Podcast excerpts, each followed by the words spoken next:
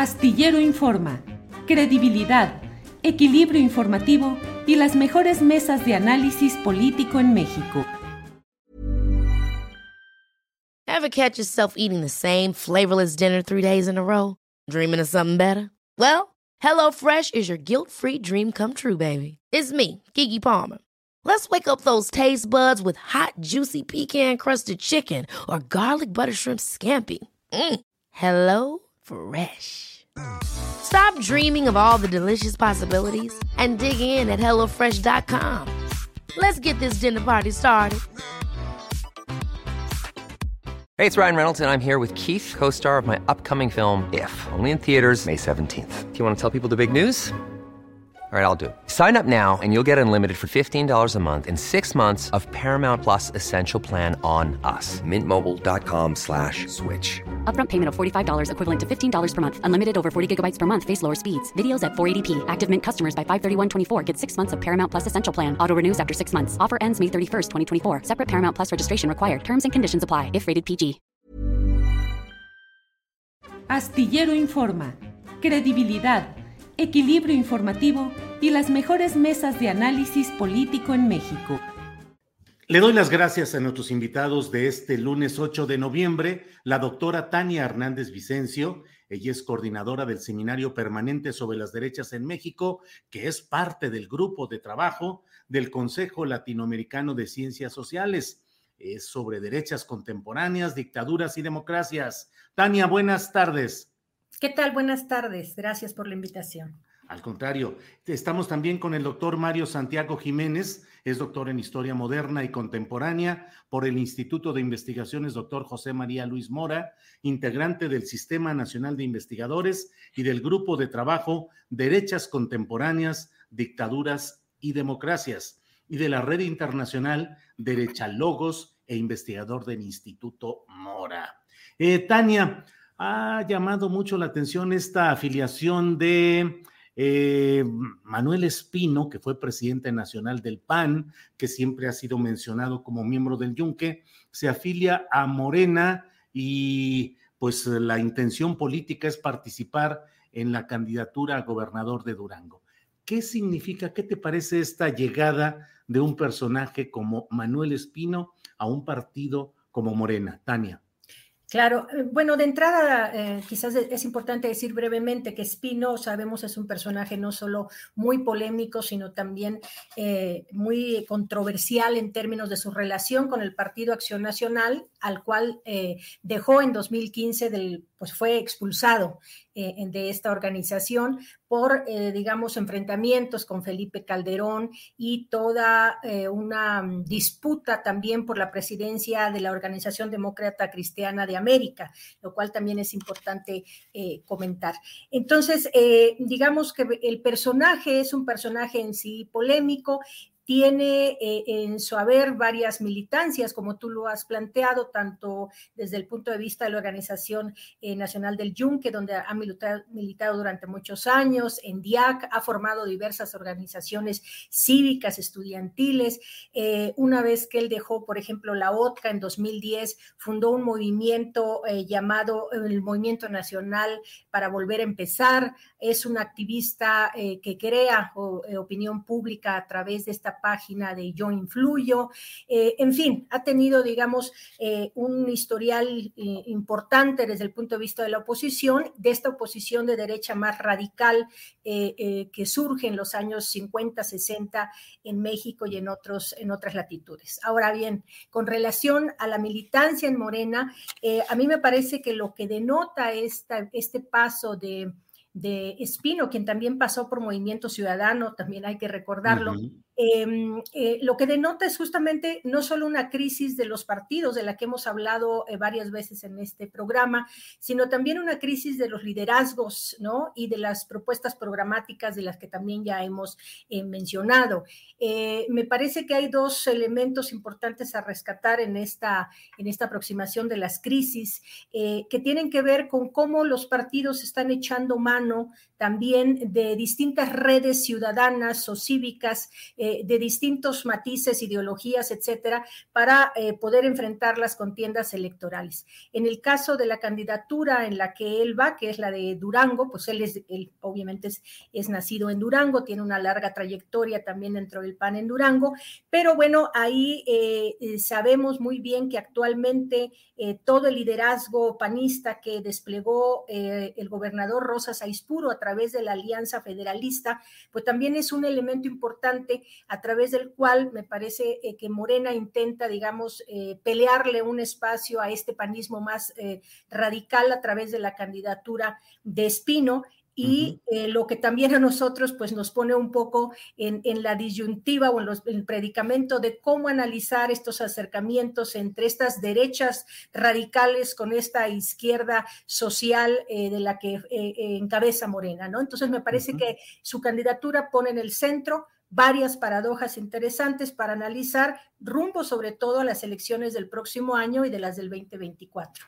Gracias, Tania Hernández. Doctor Mario Santiago Jiménez, paradojas las que estamos viendo en esta relación de una derecha eh, pues tan peculiar como esa a la que ha pertenecido Manuel Espino. Menciona Tania incluso el nombre de DIAC, aquella Organización de Desarrollo Humano Integral, Asociación Civil, que era uno de los organismos fachada de los Yunques, según de, la organización El Yunque, según diversos eh, estudios y diversos eh, artículos que han mencionado eso. En fin, Mario, ¿qué te parece esta aparición de Manuel Espino ya afiliándose abiertamente a Morena y buscando un cargo relevante como es el de gobernar Durango? ¿Qué opinas, Mario?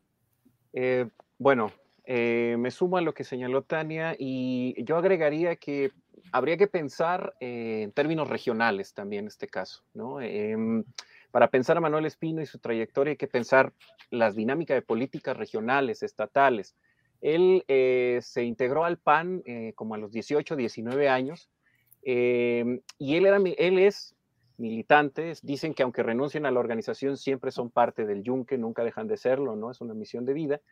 Eh, pero es interesante porque él va a participar políticamente muy joven en el norte, en el noroeste mexicano, que en la historia del yunque es bastante interesante. en los años 70 y 80 es una región que se van a disputar con los tecos de Guadalajara ya se habían distanciado desde mediados de los años 60.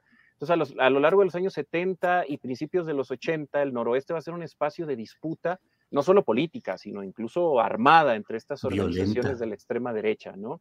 Entonces, él va a iniciar su trayectoria política afiliándose al PAN en esta militancia radical y además le va a tocar eh, a mediados de los 80 ya la participación en el PAN en Chihuahua. Y pensemos que en 1986 eh, se dio la elección famosa del fraude en, Chihuahua que generó una movilización tremenda y en la cual varios sectores del catolicismo eh, políticamente activo que formaban parte del PAN participaron en acciones de resistencia civil o de desobediencia civil y ahí también Manuel Espino tuvo que ver. entonces, su trayectoria ha sido eh, consolidada en política regional y a partir de estos momentos ¿no? de conflicto.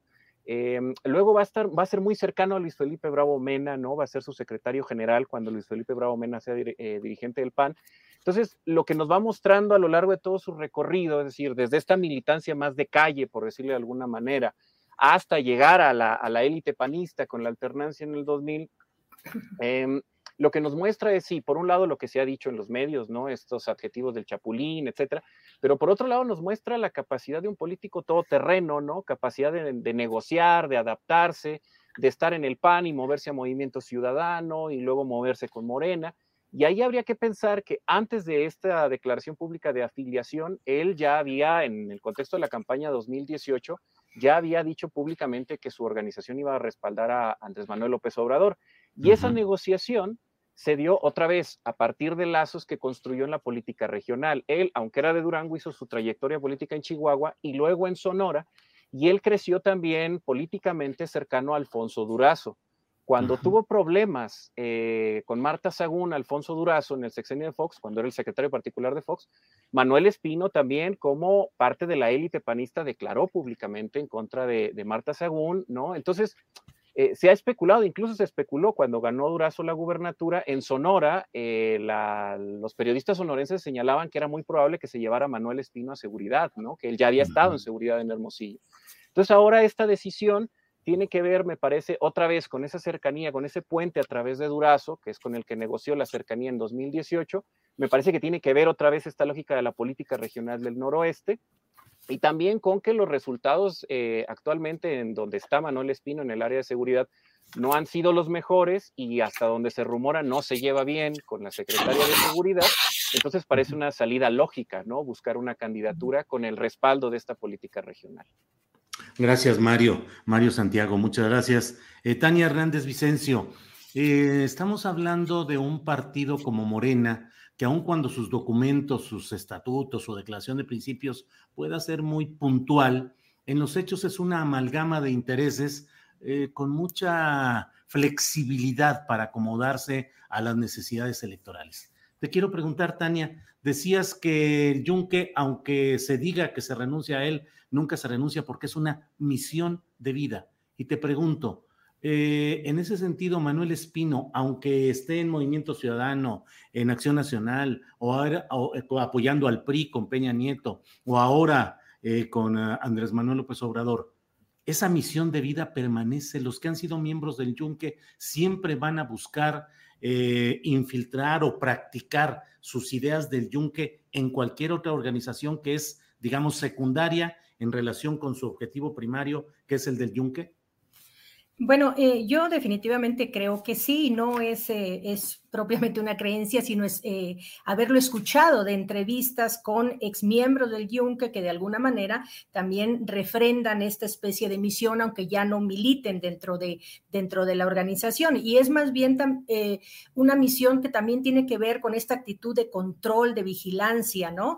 Eh, y aquí quiero vincularlo justo con el personaje Espino. Si uno analiza rápidamente o por lo menos revisa su, su trayectoria, tanto curricular como en el gobierno, en el partido, etcétera, en Acción Nacional me refiero, pues uno va a, observar que es un personaje que siempre ha estado muy interesado por las cuestiones de la seguridad y, de la, del, y del control de la seguridad pública, etcétera, ¿no? Y este es un rasgo, digamos, muy eh, característico también de estas organizaciones que tienden a ejercer el control de una manera vertical, infiltrando a las propias organizaciones que son parte de su misma familia ideológica a tener eh, cuestiones basadas en el juramento, en la lealtad por encima de todo hacia la organización, etcétera.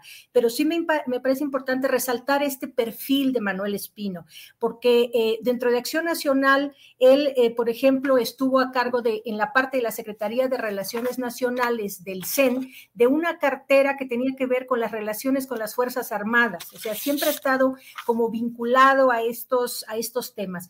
Por otro lado, ha tenido una serie de cursos, de especialidades, maestrías, eh, que tienen que ver siempre con el tema de la seguridad ciudadana, la seguridad público. Luego, hay otra cosa que me llama también mucho la atención. Para, sabemos que para Andrés Manuel el tema de las Fuerzas Armadas es importante y el tema de la seguridad ha sido un asunto también que por lo menos programáticamente lo ha eh, planteado. Y eh, bueno, pues es precisamente en el contexto de la 4T que Espino es nombrado comisionado del Servicio de Protección Federal, que como sabemos, pues es parte de toda esta esta estructura de protección ciudadana. Ahora, eh, dentro de esa misma lógica también, ¿no? De infiltraciones, de organizaciones eh, que tienden a, controlar, a ejercer el control, no solo en, México, sino en América Latina, yo quisiera recordar algunos datos que hace algún tiempo eh, planteó Carlos Facio en algún texto, supongo que la jornada debe estar por allí, y cómo, por ejemplo, la presidencia o el periodo en el que Espino preside la Organización Demócrata Cristiana, de América entre 2006 y 2010 esa presidencia, eh, eh, Facio asegura, ¿no? Con, eh, a partir de sus investigaciones, pues que estuvo financiada y apoyada, pues con, por organismos anticastristas de Estados Unidos, ¿no? Y, y, nada más por mencionar algunos, él habla del Movimiento Cristiano de Liberación, del Proyecto Demócrata Cubano, del Partido Demócrata Cristiano de Cuba en el exilio y sobre todo del Directorio Democrático Cubano, que en opinión de Facio, pues es una instancia de operación de la CIA en América Latina.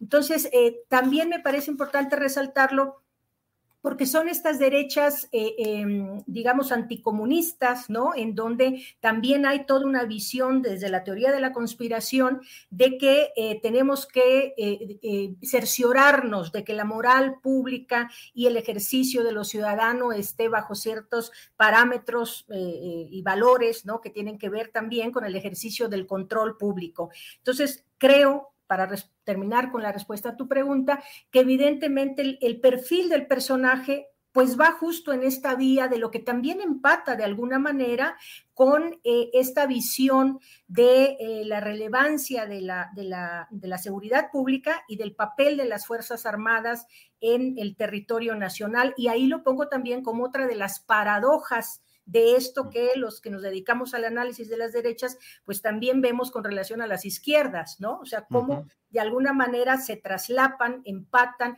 y tienden a producir, pues eh, a veces un tipo de Frankenstein en términos de propuesta y de proyecto político. Gracias, Tania. Eh, Mario Santiago, eh, es... Um,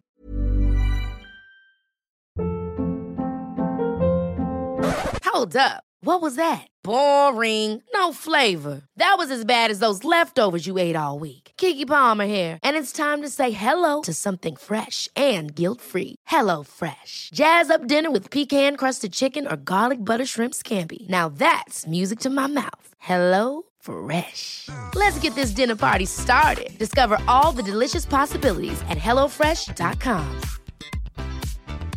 Hey, it's Ryan Reynolds, and I'm here with Keith, co star of my upcoming film, If, only in theaters, May 17th. Do you want to tell people the big news? All right, I'll do it. Sign up now and you'll get unlimited for $15 a month in six months of Paramount Plus Essential Plan on us. Mintmobile.com slash switch. Upfront payment of $45 equivalent to $15 per month. Unlimited over 40 gigabytes per month. Face lower speeds. Videos at 480p. Active Mint customers by 531.24 get six months of Paramount Plus Essential Plan. Auto renews after six months. Offer ends May 31st, 2024. Separate Paramount Plus registration required. Terms and conditions apply if rated PG. Es decir, es... Uh... un frente amplio de izquierda eh, social o como se pueda llamar, como el que ha llegado al poder en México, le hace bien integrar dentro de su abanico incluso gente como Manuel Espino o al contrario es eh, fortalecer las opciones conservadoras dentro de ese frente, que ya ha tenido expresiones como las del Partido Encuentro Social, la presencia de grupos eh, evangélicos o, cristianos, así llamados, en fin. Es eh, bueno que en el abanico de un frente amplio esté también este, esta extrema derecha, o qué opinas hablando del caso específico de esta llegada de Manuel Espino? Claro, bueno, habría que pensar que la construcción de Morena en torno a la figura de Andrés Manuel López Obrador no fue la de un partido desde el origen, era una, le llamaba un movimiento, ¿no? Y era una eh, corriente al interior del PRD que después fue cobrando forma, después se, se, separan en la plaza pública, además fue muy simbólico, ¿no? En el Zócalo y dice, bueno, a partir de aquí son caminos distintos y vamos a construir un partido. Pero además, bueno, es un partido que después va a contender a la presidencia y que implica negociaciones llegar a ese punto, ¿no? O sea, ahí habría que recordar que Andrés Manuel López Obrador y el equipo más cercano que, se mantuvo con él a lo largo de, varios años, ¿no? Y de, desde el fraude de 2006 y de ahí en adelante, em, fueron construyendo varios círculos concéntricos, ¿no? Alrededor de la figura de Andrés Manuel, para ir construyendo fuerza de este movimiento y poder pelear la elección de 2018. Y ahí hay que negociar. Por eso yo señalaba hace rato el tema de Durazo. O sea, Durazo va a ser clave para que Manuel Espino entre a esa galaxia que implica Morena en torno a la figura de Andrés Manuel López Obrador. En ese sentido, bueno, también varios levantamos las cejas cuando vimos a más de un personaje por ahí como eh, Moctezuma, ¿no? Secretario de Educación, muy cercano a Salinas Pliego, por ejemplo, ¿no? Eh, y, algunos otros personajes que no asociaríamos directamente con el discurso y, el plan que había trazado eh, López Obrador desde las campañas anteriores. Pero bueno, hay que entender que para llegar a la presidencia era necesario negociar con muchas facciones. Y ahí yo diría, pues ahí en medio de todas esas múltiples negociaciones directas e indirectas, ahí aparece la figura de Manuel Espino. Ahora, lo que esto está mostrando es eh, en efecto, esto que hemos venido comentando en otras ocasiones, la crisis de los partidos, pero también que es eh, que Morena no ha podido trascender esa lógica del movimiento frente que ganó la elección de 2018 no ha podido consolidar mecanismos institucionales eh, y no ha podido conciliar a distintos eh, personajes y distintas corrientes al interior, y ahí entonces que, empiecen a negociar con otras figuras, ¿no? ¿no? Yo no sé si está bien o está mal, ¿no? Eso más bien que lo diga la gente de Morena, que de hecho ya lo han declarado, ya ha habido declaraciones de, descontento, ¿no? Pero eh, me parece que lo que muestra es cómo una cosa son los estatutos y el discurso de algunos personajes del partido y otra el pragmatismo político, ¿no? Eh, en ese sentido, no me parece extraño, ¿no? Y como lo han señalado también otros reportajes, ahorita le ponemos mucha atención a Manuel Espino porque mediáticamente ha sido eh, ha hecho mucho ruido desde hace años su militancia o presunta militancia en el Yunque, pero se ha señalado a otros integrantes del gobierno, funcionarios medios o menores, o incluso, habría que señalarlo, políticos de Morena en otros estados que eh, militan en, la misma organización. Solo que ahora esto ha generado mucho ruido mediático, pero no es extraño que en otras regiones también ya se han manifestado militantes de Morena que gente asociada al Yunque está dentro de Morena en los estados. Sí. Bien, Mario, muchas gracias. Tania, hay otro tema que me parece que podemos eh, abordar, que es el tema relacionado con esta bendición que le dio el cardenal emérito de la Arquidiócesis de Guadalajara, Juan Sandoval Íñiguez, a Gilberto Lozano y al Frente Nacional Anti-AMLO, a el conocido como Frena, en su lucha intestina contra el comunismo y la llegada de una dictadura a México. ¿Qué opinas de esto, Tania, por favor? Bueno, eh, eh, quizás lo primero que quisiera decir, retomando lo que planteaba Mario, es que justamente este tipo, para vincularlo, pues, este tipo de personajes tan estridentes como Espino, pues llaman la atención en coyunturas específicas y más si viene una próxima elección, ¿no?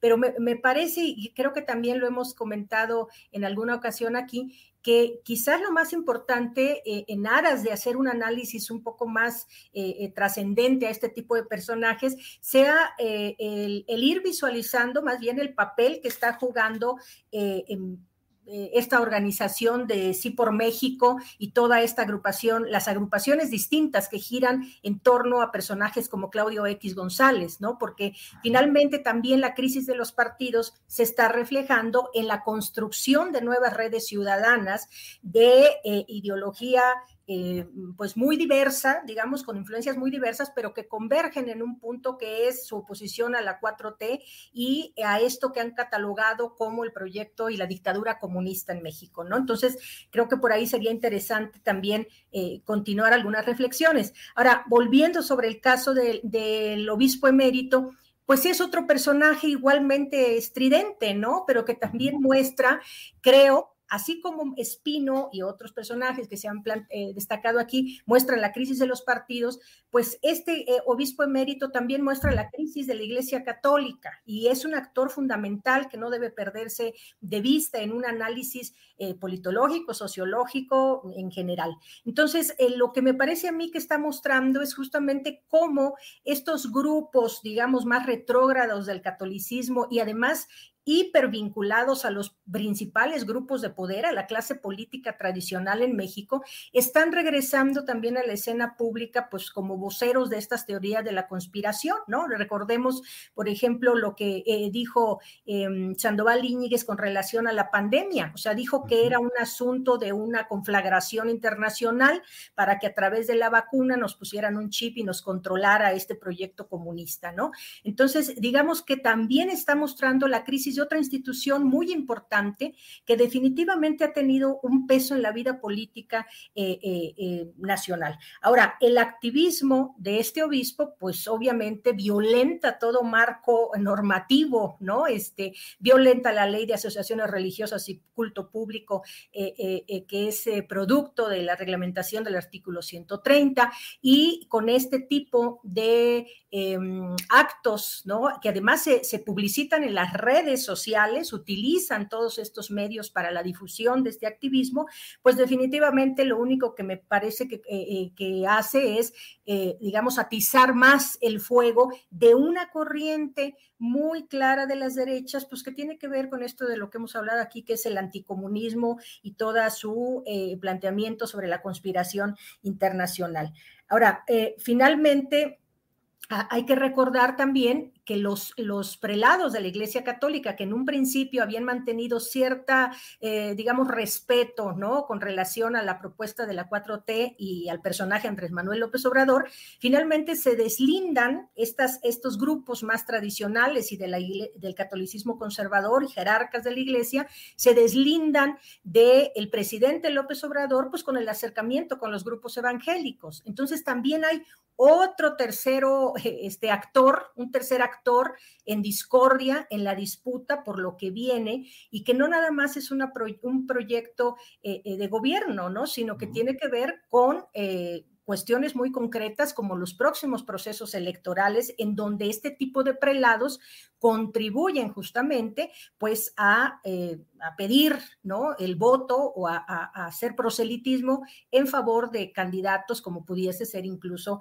el propio Espino. Y, cierro nada más con el comentario que todos eh, vimos también quizás con mucha, eh, em, con mucha sorpresa, el asunto del otro obispo emérito, recordarás el obispo de Catepec, de Cepeda, cuando aparentemente intenta ser candidato de este intento de partido que fue Fuerza por México. O sea, en Fuerza por México también había como parte de sus fundadores un ex senador de Morena. Entonces, bueno, uno puede terminar aquí de manera complicándose eh, mucho más la vida, pero la verdad es que son todos los elementos que me parece, y con esto cierro, plantean la crisis de las instituciones tradicionales en nuestro país, ¿no? En disputa por los proyectos hegemónicos y que permiten con esta crisis, pues la aparición de personajes, insisto en esta palabra, tan estridentes de pronto, como Espino, como el obispo Cepeda o como el obispo Sandoval Íñiguez. Gracias, Tania, muy amable.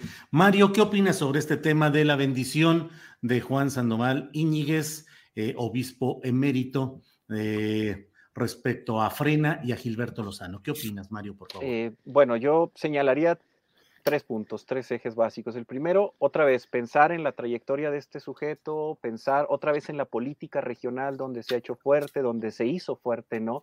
En Guadalajara, cercano, como ya lo dijo Tania, a élites políticas a élites económicas, pero también se rumoró y se ha dicho, se ha especulado mucho tiempo cercano a grupos del crimen organizado, en fin, a todos los poderes fácticos, ¿no? Ahí en medio de eso estaba eh, y construyó parte del poder eh, que ahora genera eco, ¿no? De, Sandoval Íñiguez. Pero antes de eso, eh, ¿cómo llegó ahí rápidamente? Solo dos elementos que me parecen importantes para pensar en la figura. Uno, él fue obispo adjuntor o coadjunto en Ciudad Juárez en los años 80. Otra vez, cuando el activismo católico y el panismo dio muestras eh, de fuerza en el contexto de la elección del 86 en Chihuahua y de ahí en adelante, otra vez ahí encontramos a Sandoval Íñiguez, ¿no? Donde habíamos encontrado los, los pininos de, Manuel Espino. Entonces, otra vez, no hay casualidad en estas trayectorias eh, que en ciertos momentos y ciertos espacios eh, coinciden. Y el otro elemento importante es que Sandoval Íñiguez eh, fue cercano o se le consideró como parte del equipo de Jerónimo Prigioni, que era el nuncio apostólico en México, al que se le considera el que impulsó toda esta reforma de los años 90, que llegó hasta el cambio de la constitución, ¿no? Y que le abrió otra vez las puertas a los católicos más conservadores a la vida pública, ¿no? Y ahí, y ahí en ese entorno es donde se ubica otra vez este personaje, que otra vez, eh, eh, si bien estas declaraciones estridentes que nos parecen además fuera de lugar, ¿no? Algunas francamente risibles, otras muy peligrosas, etcétera. Habría que pensarlo también como un sujeto con una habilidad política para establecer negociaciones, para saber en qué momento soltar estas declaraciones eh, y como parte de estas redes entonces, ¿no? Eso eh, para pensar la trayectoria. Lo segundo es que el discurso de AMLO y de la 4T partió también a los católicos. O sea, impactó en la vida pública, impactó en la vida pública y también en, en los católicos. Porque lo que ha hecho es que una parte del catolicismo atienda a este discurso un poco velado entre líneas y a veces no tanto, ¿no? De guiños al cristianismo, etcétera. Y entonces hay un amplio sector del catolicismo, y no me refiero solo a, laicos, sino miembros de la institución eclesiástica, que celebran declaraciones eh, del presidente Pero por otro lado también ha generado la reacción de los sectores más conservadores, que en efecto lo identifican sí como una amenaza, otra vez es fácil trasladar esta idea de que es el comunismo otra vez, Pero ahí habría que pensar lo que hemos platicado en, otras, eh, eh, en otros momentos, ¿no? Y es que es un clima también en distintos países, es decir, no es privativo de México. Entonces, si, si aquí ciertos católicos identifican a López Obrador y a la 4T con el comunismo y ven que en otros países hay otros católicos diciendo lo mismo, entonces se refuerza esta idea de la conspiración, ¿no? De es una verdad internacional. Y el tercer elemento tiene que ver con Frena. Frena es un experimento fallido, ¿no? O sea, también es la lógica del frente, con un líder carismático, etcétera, pero que no, lo, no logró en su momento articular a, los distintos actores que convocó. Varios empresarios se salieron, ¿no? Sectores empresarios renunciaron a esto que era frena pública y en privado, ¿no? Fueron, se fue desgastando muy rápido por una incapacidad de quienes convocaron.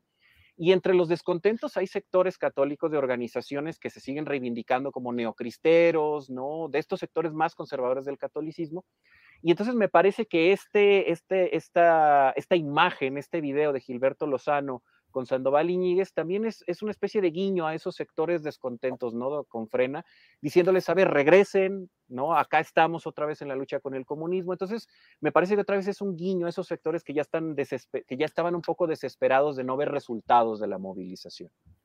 Bien, pues Mario Santiago, muchas gracias por esta intervención. Y bueno, Tania y Mario, pues tenemos eh, muchos temas interesantes relacionados con la derecha, con el activismo a través de los partidos, organizaciones sociales, y creo que tendremos oportunidad de seguir platicando un poco más adelante.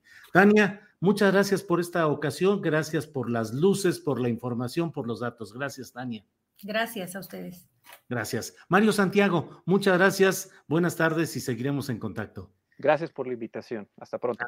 A ustedes, gracias.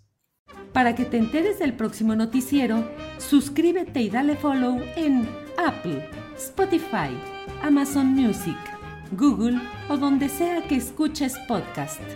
Te invitamos a visitar nuestra página julioastillero.com. Hi, I'm Daniel, founder of Pretty Litter. Cats and cat owners deserve better than any old-fashioned litter. That's why I teamed up with scientists and veterinarians to create Pretty Litter. Its innovative crystal formula has superior odor control and weighs up to 80% less than clay litter. Pretty Litter even monitors health by changing colors to help detect early signs of potential illness. It's the world's smartest kitty litter. Go to prettylitter.com and use code ACAST for 20% off your first order and a free cat toy. Terms and conditions apply. See site for details. Ever catch yourself eating the same flavorless dinner three days in a row? Dreaming of something better? Well, HelloFresh is your guilt free dream come true, baby. It's me, Kiki Palmer. Let's wake up those taste buds with hot, juicy pecan crusted chicken or garlic butter shrimp scampi. Mm. Hello Fresh. Stop dreaming of all the delicious possibilities and dig in at HelloFresh.com. Let's get this dinner party started.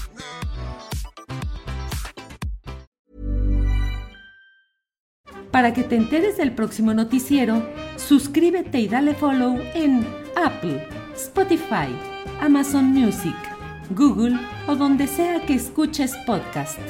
Te invitamos a visitar nuestra página julioastillero.com.